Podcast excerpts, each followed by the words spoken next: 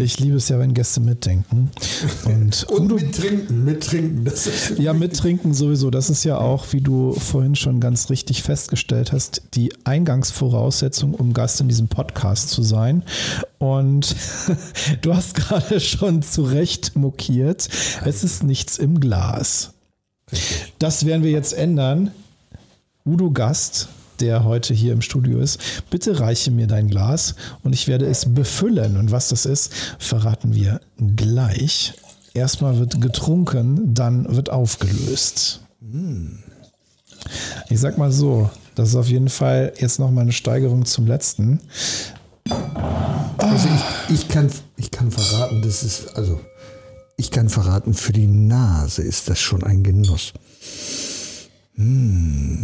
Ich habe ihn auch während der ersten Folge, während der Aufnahme nochmal ein bisschen angekühlt. Der dürfte jetzt so ungefähr 14 Grad haben, das heißt, er braucht noch so zwei, drei. Aber wir können jetzt im Laufe des Aufnahmeprozesses diese Veränderung beobachten, die der Wein mit steigender Temperatur hat, was ja auch super spannend ist. Sehr gut. Nase ist auf jeden Fall schon mal richtig geil. Oh, Gott, ich liebe das. Ich weiß, warum ich mich für diesen Podcast so sehr interessiert habe. Und völlig ohne Einbildung, wirklich aus der Erfahrung heraus. Es gibt kaum einen Gast, der nicht gesagt hat, oh, oh ich würde auch noch mal wiederkommen. Ja, ganz bestimmt. können, wir das, können wir das wöchentlich machen? Es ist so geil. Wir müssen auch gar nicht viel sprechen, wir können auch nur trinken. Oh, das ist, also der erste war ja schon geil, aber Ja, sehr schön.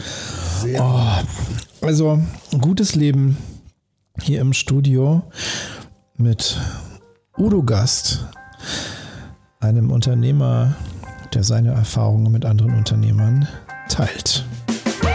Ausgesprochen ausgetrunken.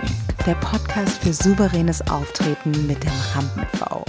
Und das bin ich. Mein Name ist Dr. Thomas Akokulis und ich bin der Rampenfrau und heute zu Gast. Udo Gast. Wie schön das klingt.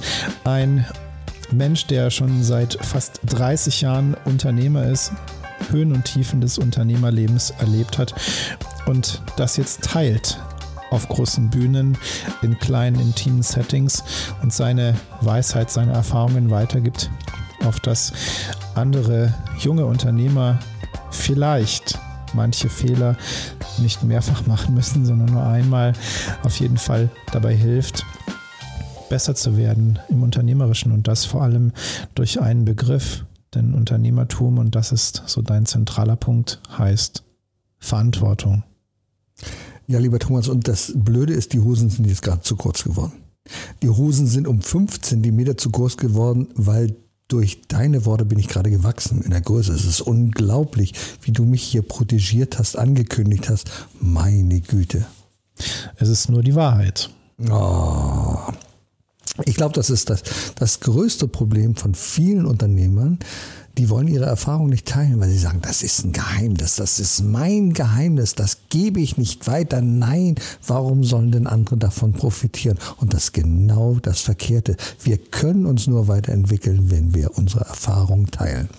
Gebe ich schon weiter, aber muss Online-Kurs buchen. Ganz genau. Und wir wollen uns heute gar nicht über fragwürdige Online-Marketing-Systeme unterhalten, sondern über dich als Person, über dich als Unternehmer und darüber, wie du zu dem geworden bist, der du heute bist und zu dieser Figur geworden bist, die ja auch auf der einen Seite Trainer und Coach und irgendwo ja auch Mentor ist, also jemand, der andere Menschen begleitet auf ihrem Weg und damit eine sehr wichtige und unerlässliche Funktion ausübst auf dem Weg vieler Unternehmer. Auch ich hatte in meiner Entwicklung viele Mentoren und habe nach wie vor welche, weil auch ich verstehe mich in einem ständigen Prozess des Wachsens und Lernens und möchte niemals damit aufhören und finde das total spannend. Und deswegen ist es, glaube ich, total toll, wenn man an einem Punkt ist, wo man selber auch Mentor sein kann, weil so geht es dir vielleicht auch. Einerseits selbst im Wachstum, auf der anderen Seite eben auch jemand, der anderen hilft zu wachsen, ein Geben und Nehmen. Eine ja, irgendwo Wissensnahrungskette, wenn du so willst. Und ich finde jetzt spannend, im Hinblick auf deine Geschichte zu schauen, wie bist du zu dem geworden, dass du heute sagen kannst, naja, das und das und das. Wir haben in der ersten Folge dein System, das EVA-System kennengelernt. Was war die Basis dafür in deiner eigenen Geschichte? Wie bist du zu dem geworden? Ich finde sehr spannend, dass du den Begriff des Mentors gebracht hast. Der Mentor ist ja laut griechischer Mythologie der Königsmacher. Das ist derjenige, der aufgrund seiner Erfahrung Menschen begleitet. Wir haben ja eine inflationäre äh, Schwemme von Coaches. Coaches sind diejenigen, das kann sich ja jeder Coach nennen, weil er sagt, oh, ich coach dich einfach. Ne? Das spreche mit dir auf Augenhöhe. Ich mache dann nichts weiter, als dass ich deine Fragen höre sage, ja, wie könnte es sein und was ist da und dieses. Das ist spannend. Ich glaube, die meisten Lösungen der Probleme oder Herausforderungen, die wir haben, liegen in uns selbst. Und wenn wir in uns hineinhören, finden wir eine ganze Menge. Was wir aber darüber hinaus haben, wenn wir mit einem Mentor sprechen, der hat schon so viele Dinge erfahren und der kann von seinen Erfahrungen weitergeben. Der kann sagen, weißt du, der Weg klingt spannend, aber ich kenne eine Abkürzung. Und ich zeige dir mal diese Abkürzung. Wie könnte sie denn aussehen? Und ich musste sehr, sehr viel lernen, um auch in diesen Bereich des Mentors zu kommen. Folgende These. In meiner Erfahrung als Coach ist es so, dass in den meisten Coaching-Prozessen mit reinen Coaching-Techniken, also das so wirklich nach Lehrbuch zu machen, wo ich nichts reinbringe, sondern wirklich nur mit Hilfe der Techniken aus dem Gegenüber heraus schäle. In den meisten Coaching-Prozessen, zumindest bei meinen Themen, würde ich damit nicht zum Ziel kommen mit meinem Klienten. Wie ist das bei dir? Weißt du, die meisten Berater, Trainer oder stellen ihre Werkzeuge in den Vordergrund. Jetzt hast du, stell dir mal ganz plastisch vor, eine Werkzeugkiste. Da ist ein Hammer drin, da ist ein Schraubendreher drin. Viele sagen ja Schraubenzieher. Ich habe noch nie eine Schraube gezogen, ich habe immer nur gedreht. Also das ist ein Schraubendreher, eine Bohrmaschine. Sehr schön und ähnliche Dinge. So, viele definieren sich über ihre Werkzeuge. Ich habe Wingwave gemacht, das habe ich auch gemacht. Ich habe Hypnose gemacht, habe ich auch gemacht. Habe NLP gemacht, so da kenne ich mich mit aus. Also dieses Werkzeug wende ich an. Also wenn ich nur einen Hammer habe, dann ist jedes Problem ein Nagel. Und das macht keinen Sinn. Es ist besser, sich nicht über die Methoden zu definieren, sondern als Mentor oder Berater über das Ziel. Was erreiche ich für dich? Wo willst du als mein Partner, als mein Sparringspartner hin? Wo kann ich dich begleiten? Das Werkzeug ist zweitrangig. Ich wähle das Werkzeug immer erst aus, wenn ich weiß, was möchte ich bauen. Wie sieht das Haus denn aus, das du in deiner Vision baust? Und dann wähle ich das entsprechende Werkzeug aus.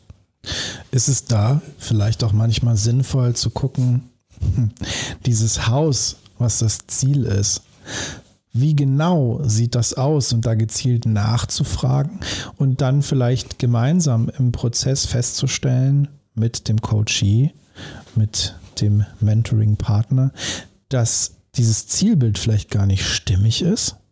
Das ist oft nicht stimmig, weil viele, ja, ich brauche eine Tür. Okay, du brauchst eine Tür.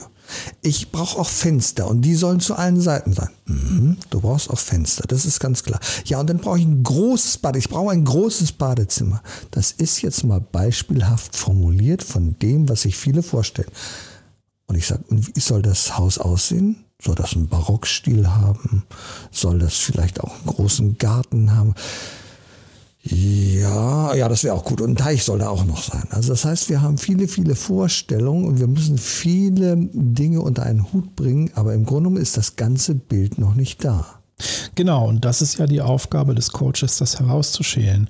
Und ich gehe jetzt mit meinem Fokus noch ein bisschen enger und greife das auf mit dem Hammer und dem Nagel. Jetzt kann ich einen Werkzeugkoffer haben, der ist prall gefüllt mit Hammer und mit Bohrmaschine und Klebemitteln, Silikonklebern und irgendwelchen tollen Klebebändern. Und dann frage ich meinen Coachee, willst du dieses Bild überhaupt aufhängen? Ja, das ist ganz spannend. Willst du dieses Bild aufhängen? Ist es dir wert? Viele haben ja eine Vorstellung von ihrer Zukunft. Ah, ich würde gerne das machen. Ich würde mal gerne auf großen Bühnen stehen. Okay, ist doch prima, super. Du wirst mal auf einer großen Bühne stehen. Warum? Ähm, ja, das ist einfach geil, wenn die Leute mir zu. Äh, ich brauche Applaus und okay. Was bewirkst du damit? Äh, ja, also ich fühle mich einfach gut, wenn ich da auf der Bühne stehe. Mhm. Wir haben ja gerade im Speaker mal ganz viele Leute, die vorgehen nach dem Prinzip, du schaffst es, du bist der Beste, du hast etwas zu sagen, du hast eine Botschaft. Und ich sage, nein, nicht jeder hat eine Botschaft. Es gibt viele Menschen, die können reden, aber sie haben nichts zu sagen. Das ist doch blöd. Und dann ist ja der erste Ansatzpunkt mal zu gucken, hast du vielleicht doch eine Botschaft, die du noch nicht gefunden hast? Oder hast du vielleicht wirklich nichts zu sagen? Ich glaube, jeder Mensch hat etwas zu sagen. Jeder von uns hat seine eigenen Erfahrungen, die er gemacht hat.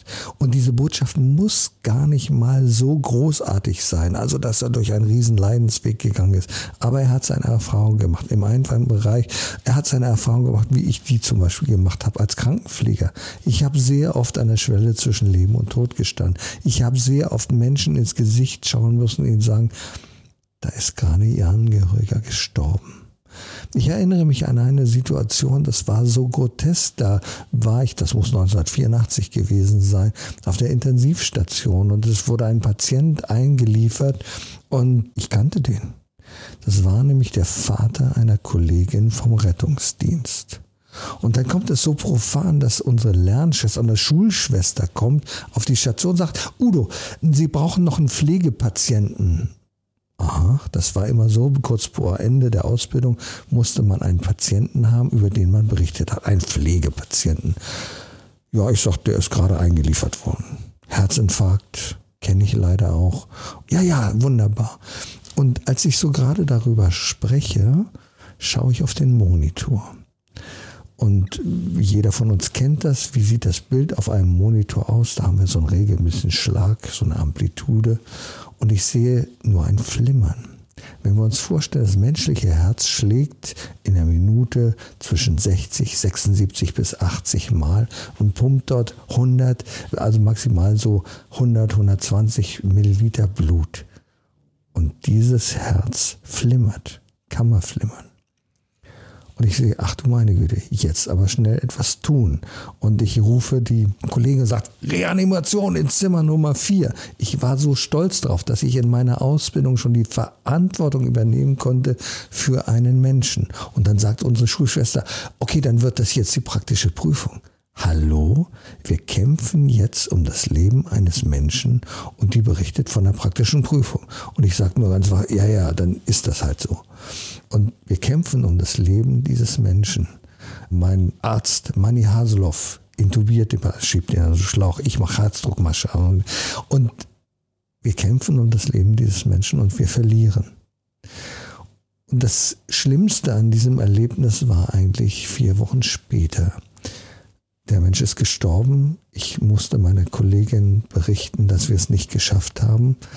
Und ich bekomme für diese praktische Prüfung eine Eins. Wie kann man eine Eins dafür bekommen, wenn ein Mensch gestorben ist? Das habe ich nicht verstanden. Und das war es mir auch nicht wert. Und häufig ist es so etwas, wir tun etwas, wir begleiten Menschen, wir begleiten sie im Coaching, wir begleiten sie als Mentee und wir versagen weil wir nicht die richtigen Werkzeuge gefunden haben. Ja, wir haben doch die richtigen Werkzeuge gefunden, aber es war nicht die richtige Situation, nicht die richtige Voraussetzung. Viele Mentoren glauben, sie können alles bewirken. Das können wir nicht. Wir können nur dann etwas bewirken, wenn die Voraussetzungen auch da sind. Deswegen müssen wir uns auch überlegen, ist das, was wir tun, das Richtige, ist der Mensch, mit dem wir es zu tun haben, den wir begleiten, der richtige Partner für mich. Ich halte das für ganz wichtig, dass wir uns überlegen, ob wir zueinander passen können, ob wir wirklich als Mentor helfen können. Und gleichzeitig ist es so, dass du das nicht immer im Vorfeld weißt. Die Frage, die mir in den Sinn kommt, ist, diese Situation, die du beschreibst, ist sehr fundamental, ist eine sehr intensive Erfahrung. Hat dich diese Erfahrung zweifeln lassen? Nein. Ich habe aus dieser Erfahrung gelernt. Ich habe sehr viel gelernt. Im Rettungsdienst lernst du einfach Entscheidungen zu treffen. Entscheidungen zu treffen, die zu verantworten. Du musst beispielsweise die Entscheidung treffen, nehme ich mir die Zeit, diesem Patienten einen Zugang zu legen? Nehme ich mir diese Zeit, den Patienten zu intubieren oder schalte ich das Blaulicht an und fahre direkt in die Klinik? Ich habe also sehr, sehr viel gelernt in dieser Zeit, nämlich sofort Entscheidungen zu treffen und diese zu verantworten. Ich stelle in der Wirtschaft fest, dass wir leider sehr häufig mit Menschen zu tun haben, die diese Verantwortung, diese Entscheidung nicht treffen.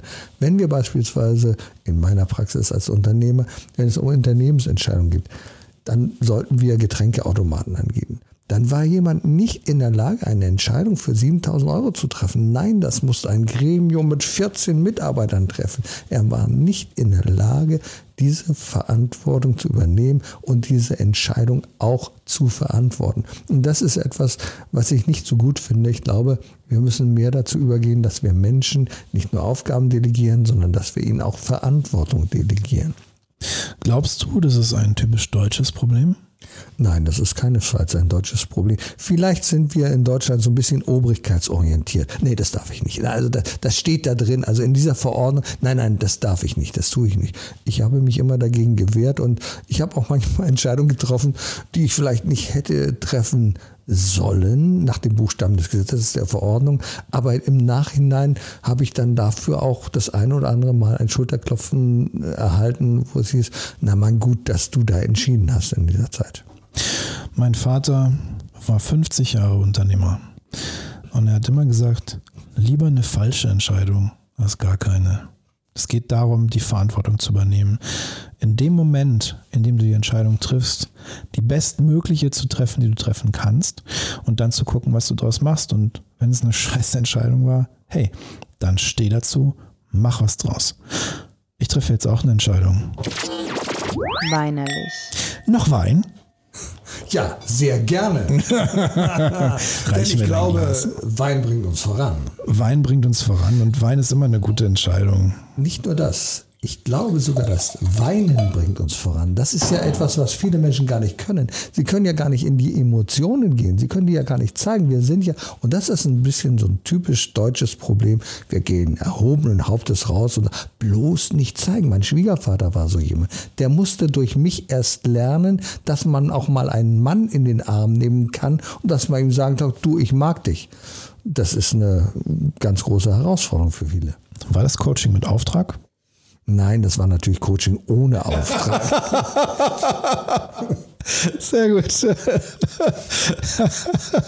ja, immerhin ehrlich gesagt. Wir trinken Pinot Noir, die Königin der Rebsorten, wie man so schön sagt, aus dem Languedoc Domaine de l'Aigle der Adler. Pinot Noir aus dem Jahr 2016 mit 14,5 Volumenprozent von Gérard Bertrand.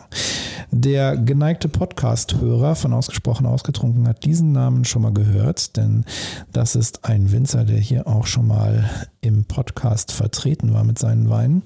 Ein wunderschöner Wein. Ich finde ihn fantastisch, habe ihn schon mehrfach zu Hause gehabt. Heute ist er dann endlich mal im Podcast zu Gast. Restzucker 1,6 Gramm, Säure von 4,6. Das ist furztrocken und arschmild.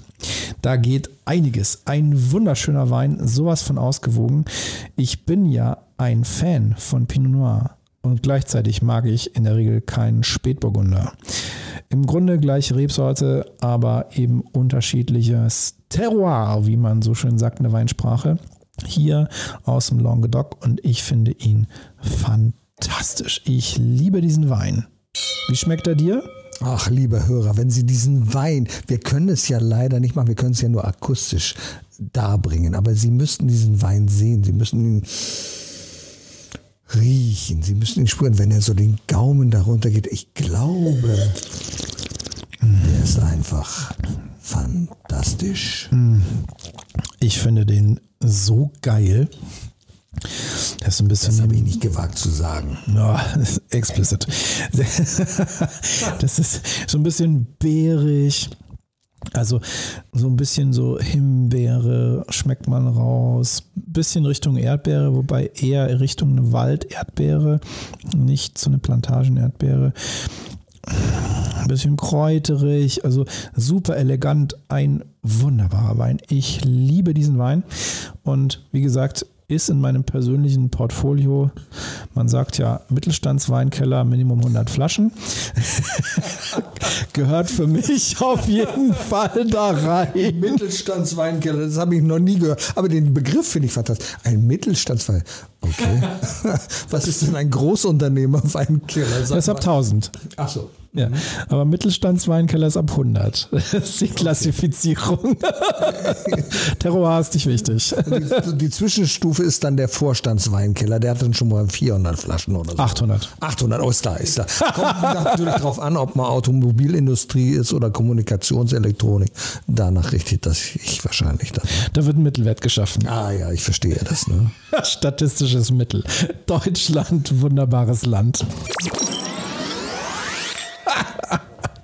Ist das herrlich.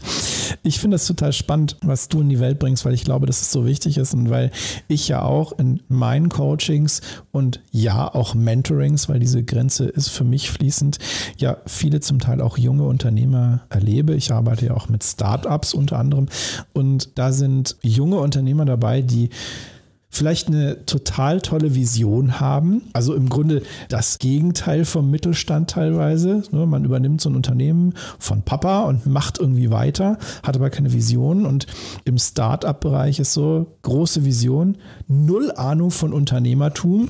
So die Vorstellung Unternehmertum, ich habe das letztens im Begleittext zu einer Podcast-Folge geschrieben. Viele junge Unternehmer, die so in Startup-Bereich gehen, stellen sich das so vor wie ein besseres Studentenleben. Also so Studentenleben mit Investitionen Investoren den ganzen Tag saufen, Tischkicker spielen und dann zwischendurch mal einen super coolen VC-Pitch machen. Aber das ist es halt auch nicht. Und ich glaube, dass es im Grunde etwas geben müsste, was sowohl den Mittelständlern diese Vision hilft zu entwickeln, also gerade wenn es so Generation ist, von Papa übernommen, Familienbetrieb und dann irgendwie was eigenes draus machen, als auch eben für die Startups, die eine tolle Vision haben, das mal irgendwie unternehmerisch zu denken, wie macht man das Ding jetzt zu einem lukrativen Unternehmen? Dass es da irgendwie so eine grundinstitutionelle Ausbildung, einen Studiengang, was auch immer geben müsste, also irgendwas, was mal so die Basic Skills vermittelt, weil das BWL-Studium ist es ja definitiv nicht. Ich glaube, gerade dafür brauchen wir Mentoren. Absolut. Nachgeschenkt. Darauf braucht man noch ein Schlückchen. Und da drängt sich mir die Frage auf, das ist gerade schon gesagt, 31 Familien, deren Existenz daran hängt, dass das Unternehmen, das du führst, läuft. Das ist eine große Verantwortung und das bedeutet gerade in Zeiten wie diesen eine Herausforderung, der ganz, ganz viele Unternehmer gerade gestellt sind, ein maximal souveränes Auftreten. Wie kannst du das vor dem Hinblick von solchen Krisen, wie wir sie gerade erleben, für dich gewährleisten, dass du souverän auftrittst. Vor deinen Mitarbeitern, vor deinen Kunden, am Ende auch vor deiner Familie. Vielleicht soll ich mal ein bisschen ausholen dazu. Wenn wir uns in einer Krise befinden, dann kann das sehr schnell passieren. Wir geraten oft in Panik. Ich erinnere mich an ein Erlebnis, das ich hatte als Taucher. Ich war in Ägypten und da gibt es das Blue Hole in Dahab. Und da taucht man so runter und also die Experten werden das wissen. Das ist eine ganz fantastische Sicht, die man von oben aus dem All hat. Man sieht also ein riesiges, großes, blaues Loch, ein Blue Hole. Das Blue Hole ist dafür bekannt, dass es einige Gefahren birgt. Es gibt zwei Ausgänge, ich glaube eins so in 40 Meter, eins in äh, weitaus tieferen Höhen. Und viele Taucher, die gehen da runter, um auszuprobieren, wo sind meine Grenzen. Wir waren nicht am Blue Hole, sondern wir waren am Canyon. Canyon ist so eine Felsformation, da lässt du dich als Taucher so wie ein Hubschrauber hinuntergleiten und der Guide vor mir war schon unten. Ich war noch nicht so fürchterlich geübt als Taucher und ich komme einfach nach unten und ich stelle fest, oh, scheiße, hier ist dunkel. Mein Guide ist nicht da, ich weiß gar nicht, wo es hingeht. Und du wirst das gar nicht so gewahr, aber auf einmal schlägt dein Herz schneller. Bum, bum, bum, bum. Dein Atem geht schneller und schneller und schneller. Und dann gibt es eine wunderbare Geschichte von den Paddy Divers. Die sagt dir, stop, think and act. Und das ist in einer Krise so wichtig. Ich habe mir dann erstmal überlegt, oh halt mal, was kann denn hier passieren? Was ist der Worst Case? Gar kein Worst Case. Ich kann sofort nach oben tauchen und dann bin ich wieder an der Wasseroberfläche. Also, stopp, think and act und dann entscheiden. Und ich habe dann gesagt, hm, es macht keinen Sinn, jetzt meinen Dive Guide zu finden, weil der ist irgendwo in der Dunkelheit verschwunden. Ich tauche also langsam nach oben auf. Das ist genau das, was wir in der Krise machen müssen. Nicht in Panik geraten, erstmal überlegen, was können wir tun. Und dann gibt es etwas, was viele Unternehmen gar nicht so wahrnehmen. Die meisten Unternehmen haben ja eine Kompetenz. Ich nenne jetzt mal ein Beispiel. Wolfgang Grupp, Trigema der hat auf einmal Masken gebaut. Ja, sagt man natürlich, das ist doch logisch, klar, der kann das wunderbar. Warum hat er das gemacht? Weil er drei Kompetenzen hat. Er hat eine Produktkompetenz. Also mit Stoffen gehen die jeden Tag um. Alles klar. Also Haken dran. Wir haben die Produktkompetenz. Wir haben eine Verfahrenskompetenz. Das heißt, wir wissen, wie man diese Stoffe in der Nähmaschine nähen kann. Und wir haben eine Wissenskompetenz. Ich brauche keiner Näheren erklären, wie das geht. Also, ich überlege mir in der Krise, was für eine Produktkompetenz habe ich. Ich bin Dienstleister. Mhm. Was kann ich denn als Dienstleister anbieten? Was passt denn jetzt in der Krise? Welches Verfahren kenne ich? Und was kann ich daraus machen? Welche Wissenskompetenz habe ich? Es gibt manche Branchen, da würdest du sagen, das funktioniert jetzt gar nicht, wenn die Umstände einfach da sind, dass wir sagen, die Restaurants sind zu. Ich kann jetzt nichts machen.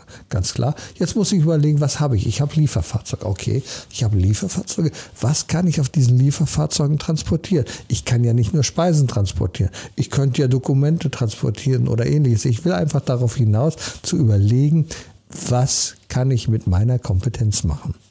Und da knüpfe ich an, weil da habe ich vor kurzem ein wunderschönes Beispiel gefunden, das all diese Punkte vereint. Du sagst, ja, Gastronomie, der naheliegende Punkt ist, ein Liefersystem aufzusetzen oder mich anzugliedern an ein Liefersystem. Und ich habe vor kurzem ein anderes Beispiel gehört von einem Hamburger Unternehmer, der hat Anfang des Jahres Gastronomie eröffnet. Und was passiert ist, wissen wir alle. Und was er gemacht hat, er hat in der zweiten Lockdown-Phase sein Konzept geändert, hat seine Ressourcen genutzt, nämlich den Umgang mit Rohstoffen und das Herstellen von feinen Speisen und hat aus seinem Restaurant einen Feinkostladen gemacht. Und das finde ich geil. Das ist passiert genau dann, wenn die Leute eine Vision haben. Wenn sie sagen, was kann ich denn noch machen?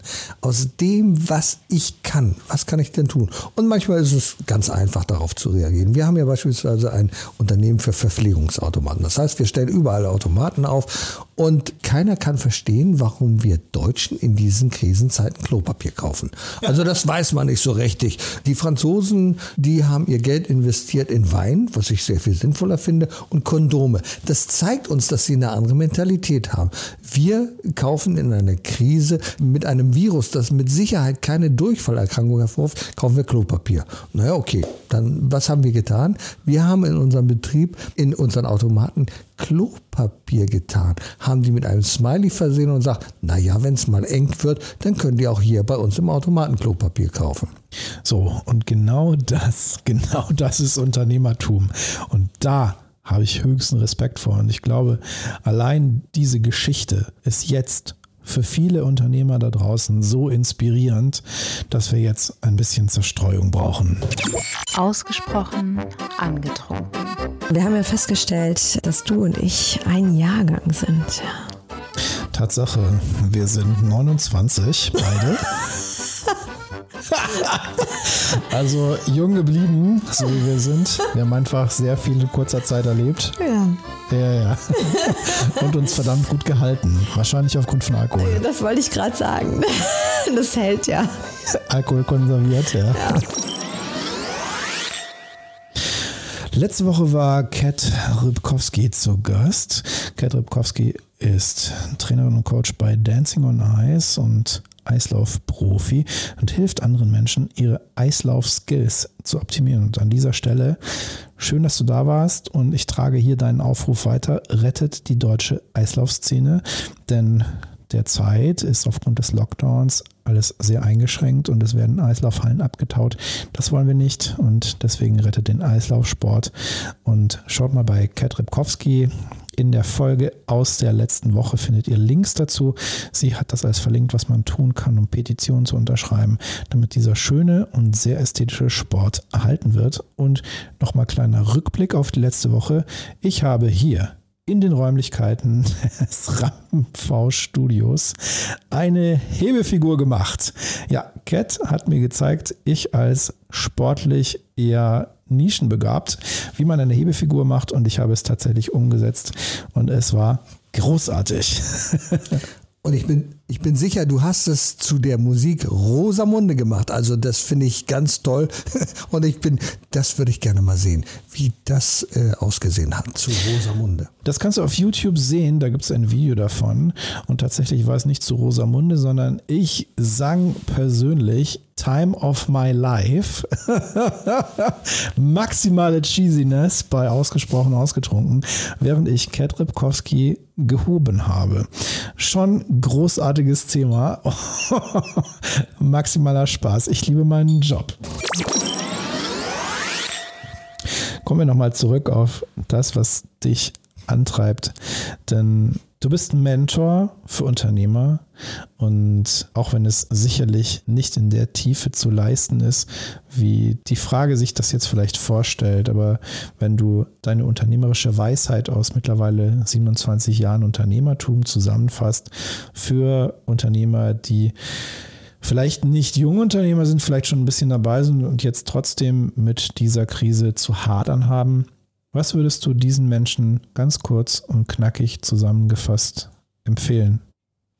Weißt du, oft ist es ja so, dass wir, wie ich schon vorhin sagte, in die Phase der Verzweiflung gehen. Wir sagen, um Gottes Willen, was darf denn jetzt passieren? Und dann holen wir uns oft Berater, das sind die ganzen großen Beratungsunternehmen, KP und so weiter, wie sie alle heißen, Roland Berger. Und was passiert denn bei diesen Unternehmen? Ja, irgendwie landet es dazu, hm, ja, wir müssen diese und jene Mitarbeiter an die Luft setzen, da müssen wir Kosten sparen und ähnliches. Aber was sie dir nicht zeigen, ist eine Vision auf Augenhöhe. Was Unternehmer heute nicht brauchen, sie brauchen keine Besserwisser, die ihr Betrieb nach Kennzahlen regulieren, sondern sie brauchen Unternehmer, sie brauchen Berater auf Augenhöhe, die sie verstehen. Und wir wissen, wie wunderbar es funktionieren kann, wenn wir uns austauschen können mit jemandem, der mich versteht. Und ich bin jemand, der natürlich ganz genau zuhören kann, weil ich über noch mehr Erfahrung, Kompetenzen verfüge im persönlichen Gespräch. Und ich glaube, da ist es ganz wichtig, erstmal sich ein Blatt Papier zu nehmen, auf diesem Blatt Papier aufzuschreiben, was ist das Schlimmste, was mir passieren kann in diesem Moment. Denn das ist das Zweite, wer kann mir helfen? Können mir meine Mitarbeiter helfen? Oft ist es so, dass wir die Kompetenzen unserer Mitarbeiter gar nicht wahrnehmen. Wir wissen gar nicht, dass da jemand im Katastrophenschutz tätig ist. Wir wissen gar nicht, dass da jemand bei der Freiwilligen Feuerwehr ist und der in solchen Notfallsituationen einen kühlen Kopf bewahren kann. Wie toll kann es sein, wenn wir diese Mitarbeiter mit an Bord holen? Das heißt, es geht um Ressourcen erkennen und manchmal liegen die Ressourcen auch in der eigenen Geschichte. Weinsünden.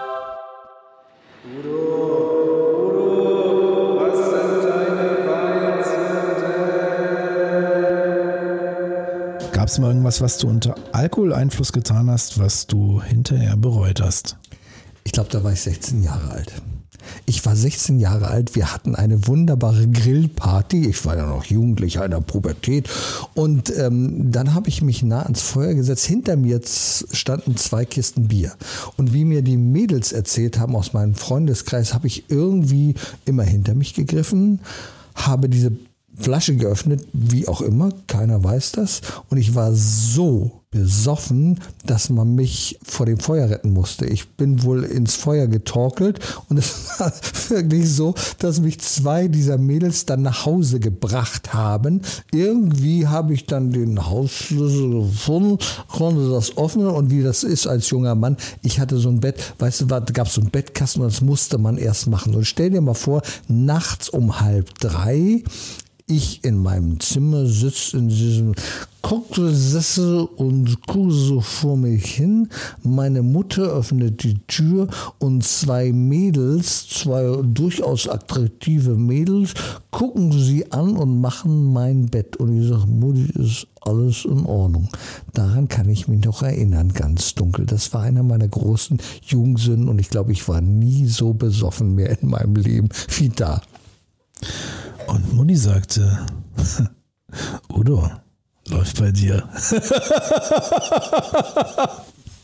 ich kann mich erinnern, als ich am nächsten Morgen aufwachte, ich wusste jetzt, was es heißt, in einem Schiff zu sein und alles dreht sich um dich herum. Ich bin dann aufgewacht und bin dann auf die Toilette gegangen auf dem Flur. Das muss so um halb elf, zwölf oder wann auch immer, keine Ahnung gewesen. Und meine Mutter kam mit ernster Miene. Na, bist du jetzt wieder nüchtern?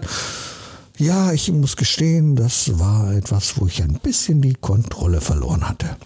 Klingt nach einem ganz normalen Mittwochabend. Letzte Frage. Wer bist du? Es gibt ja diese Persönlichkeitsanalysen und ein guter Freund und Kollege von mir hat das gemacht und hat festgestellt, dass so 70 bis 80 Prozent so ein Helferanteil in mir sind.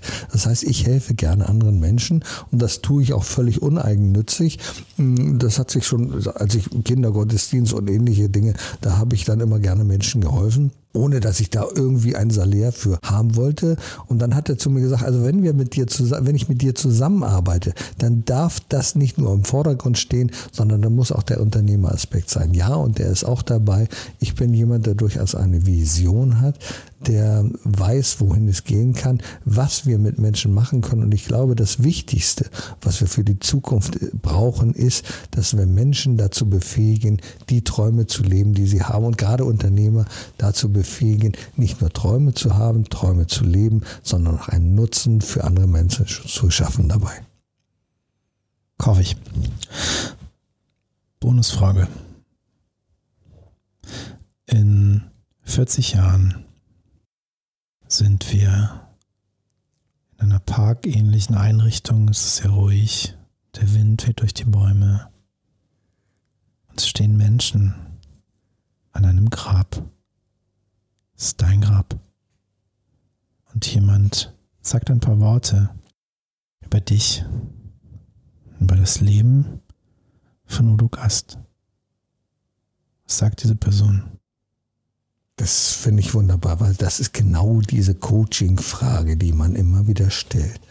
Ja, wir haben uns heute hier versammelt. Wir vertrauen um einen wertvollen Menschen. Wir trauern um jemanden, der sich gekümmert hat. Der sich gekümmert hat, nicht nur um sich, nicht nur um seine Familie, sondern jemand, der sich gekümmert hat, auch um andere Menschen für den es nicht im Vordergrund stand, immer der Größte zu sein, auf der Bühne, immer bewundert zu werden, sondern für jemanden, der sich für andere auf eingesetzt hat. Wir trauern heute um jemanden, für den ein Wort sehr wichtig war. Ein Wort, das ihn durch das ganze Leben begleitet hat. Es hat ihn begleitet das erste Mal, als er Bruder wurde. Es ging weiter, als er Leiter eines Kindergottesdienstes wurde. Es ging weiter, als er Jugendgruppen begleitet hat, als er Stücke geschrieben hat. Es ging weiter, als er Menschen begleitet hat in Situationen von Leben zu Tod. Es ging weiter, als er Unternehmer wurde. Und dieses Wort ist Verantwortung. Verantwortung nicht nur für sich, für sein Leben, Verantwortung für sein Umfeld, und Verantwortung für Menschen in unserer Gesellschaft. Udo, wir danken dir. Das wünsche ich dir und ich wünsche dir, dass es noch sehr, sehr weit in der Zukunft liegt. Es war ausgesprochen ausgetrunken. Heute im Studio bei Udo Gast.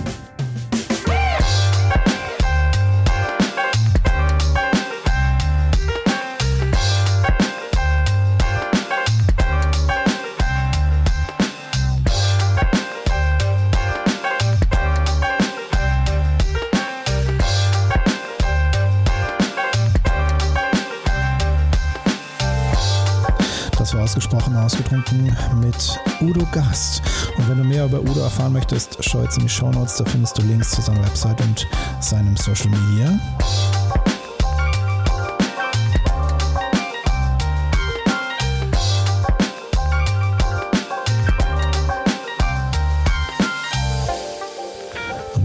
Das erfahren möchtest, wie du souverän auftreten kannst vor Publikum, schau ebenfalls in die Show Notes, da findest du Links zu meiner Website und meinem Social Media.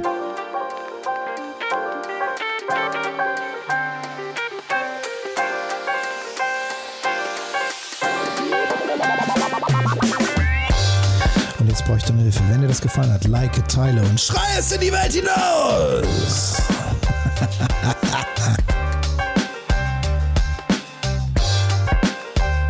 das richtig, richtig, richtig gut gefallen hat, dann sag deiner Mutter Bescheid.